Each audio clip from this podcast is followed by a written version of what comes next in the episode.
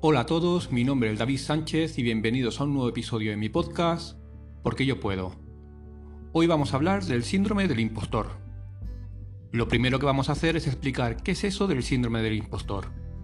Pues decimos que sufrimos de este síndrome cuando sentimos que todo lo que nos sucede o logros que conseguimos tienen más que ver con un golpe de suerte que por méritos propios, y estamos convencidos que ese golpe de suerte puede desaparecer en cualquier momento. Es un síndrome más habitual de lo que creemos, ya que según un estudio, 7 de cada 10 personas lo han sufrido alguna vez en toda su vida. También tiene que ver con creer que nunca estás a la altura. ¿Quién no ha oído alguna vez a un familiar o amigo decir cosas como he aprobado este examen que hice de pura suerte? Cuando todos sabemos que un examen no se aprueba por suerte, sino por el conocimiento y el esfuerzo que hemos dedicado para preparárnoslo.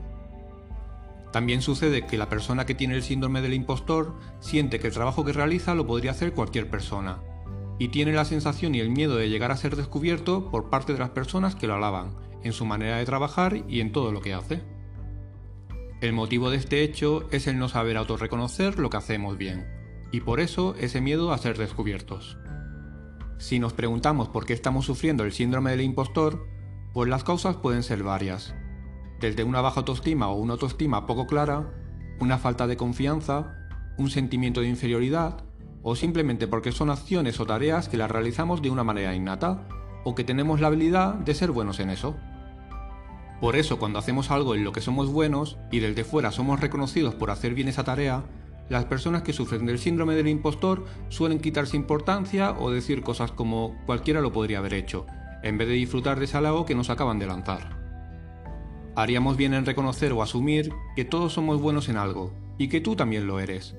Que tengas una habilidad especial desarrollada para hacer algo concreto y que eso se te dé bien no quiere decir que no tengas un mérito.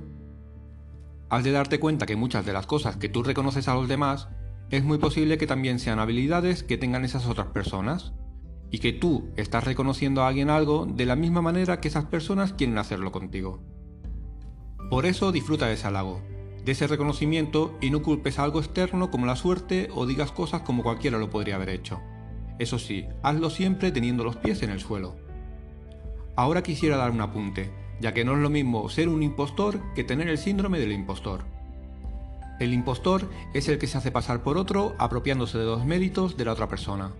Y el síndrome del impostor tiene más que ver con sentir que tus propios méritos son fruto de la suerte o de factores externos, y no de tu propia valía y esfuerzo. Quería que esto quedara claro, para que no confundáis un término con el otro. Las personas que sufren del síndrome del impostor suelen ser personas muy críticas con ellas mismas. Normalmente solemos ser muy críticos con los demás, pero en este caso nos encontramos con un nivel autocrítico muy elevado, y eso nos genera una gran culpa cuando recibimos esos reconocimientos. De ahí el miedo a ser descubiertos y ser un fraude o sentirnos impostores hacia los demás. Eso nos lleva al sufrimiento y autofustigarnos a nosotros mismos. Y tenemos la sensación que los elogios que recibimos tienen más un sentido de trampa para ponernos en evidencia que a un reconocimiento real a nuestro trabajo realizado. Ahora que sabemos que es el síndrome del impostor, la pregunta sería, ¿qué podemos hacer para superarlo? Pues bien, lo primero que podemos hacer es darnos cuenta que si nosotros somos capaces de elogiar o reconocer a alguien unos méritos creyendo de una manera totalmente convencida que esos éxitos vienen precedidos de un esfuerzo y trabajo por parte de esa persona, ¿por qué nosotros no podemos recibir esos elogios de la misma manera? Os voy a poner un ejemplo a ver si lo veis más claro. Imaginaros que vosotros estáis elogiando o reconociendo un trabajo con toda vuestra mejor fe, y esa persona estuviera recibiendo esos elogios como de una forma irónica. ¿Cómo te sentirías tú? Es muy posible que tú te sintieras mal porque ese reconocimiento que tú estás haciendo lo están lanzando con toda tu mejor intención. Pues bien, cuando tú recibas ese elogio, estaría bien que pensaras en lo que te he dicho anteriormente y asimilaras que ese elogio que recibes te lo mereces de la misma forma que se lo merecía esa persona a la que tú has elogiado hace un rato. Creo que este juego del espejo, el verte reflejado o reflejada, te puede ayudar a ver que de la misma manera que tú alabas a alguien con merecimiento, cuando lo hacen contigo es porque tú también te lo mereces. Todos sabemos que hay personas que pueden hacerlo con otro motivo como puede ser la ironía o el desprecio, pero te aseguro que el 98% de los elogios que recibas tendrán más que ver con tu valía y ese reconocimiento por lo realizado que por algo más oscuro. Después tienes que saber que algo que tú haces bien, ya sea porque llevas muchos años haciéndolo o porque tienes esa habilidad innata de aprender muy rápido, también tiene derecho a ser reconocido y no por ello al de quitarle importancia. Así que como te dije antes, créete esos elogios y disfrútalos igual que lo harán esas personas a las que tú elogias cuando hacen algo bien. Cuando te elogien, di gracias. No hace falta que te quites importancia cuando te reconozcan algo. Solo con ese gracias darás un paso hacia adelante y te sentirás mejor. Me gustaría que hicieras una reflexión. Cuando te salga algo mal, ¿qué dirás? ¿Que también es por factores externos? Pues no, de la misma manera que cuando las cosas salen bien salen porque es mérito tuyo y no por suerte o porque otras personas te hicieron parte del trabajo, cuando salen mal no influyeron factores externos, sino fue porque algo no hiciste bien. Por tanto, si cuando sale mal es porque algo tú no hiciste bien, cuando sale bien es porque trabajaste de una manera correcta y esos reconocimientos y elogios son totalmente merecidos. Has de entender que la suerte como tal no existe. Sí podemos decir que hemos tenido suerte si nos toca un décimo de la lotería, pero ahí es que no hicimos nada.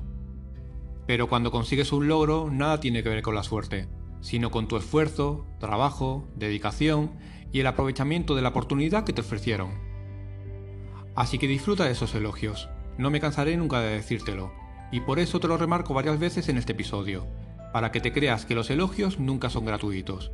Si algo tiene el ser humano es demasiada capacidad para criticar y vamos a decir que poca para elogiar. Así que ese elogio acógelo como tuyo, porque aunque es algo que viene desde fuera, lo primero que debes hacer realmente es sentirlo desde dentro. Es decir, reconoce primero tus logros para saber luego recibir el reconocimiento externo de lo conseguido.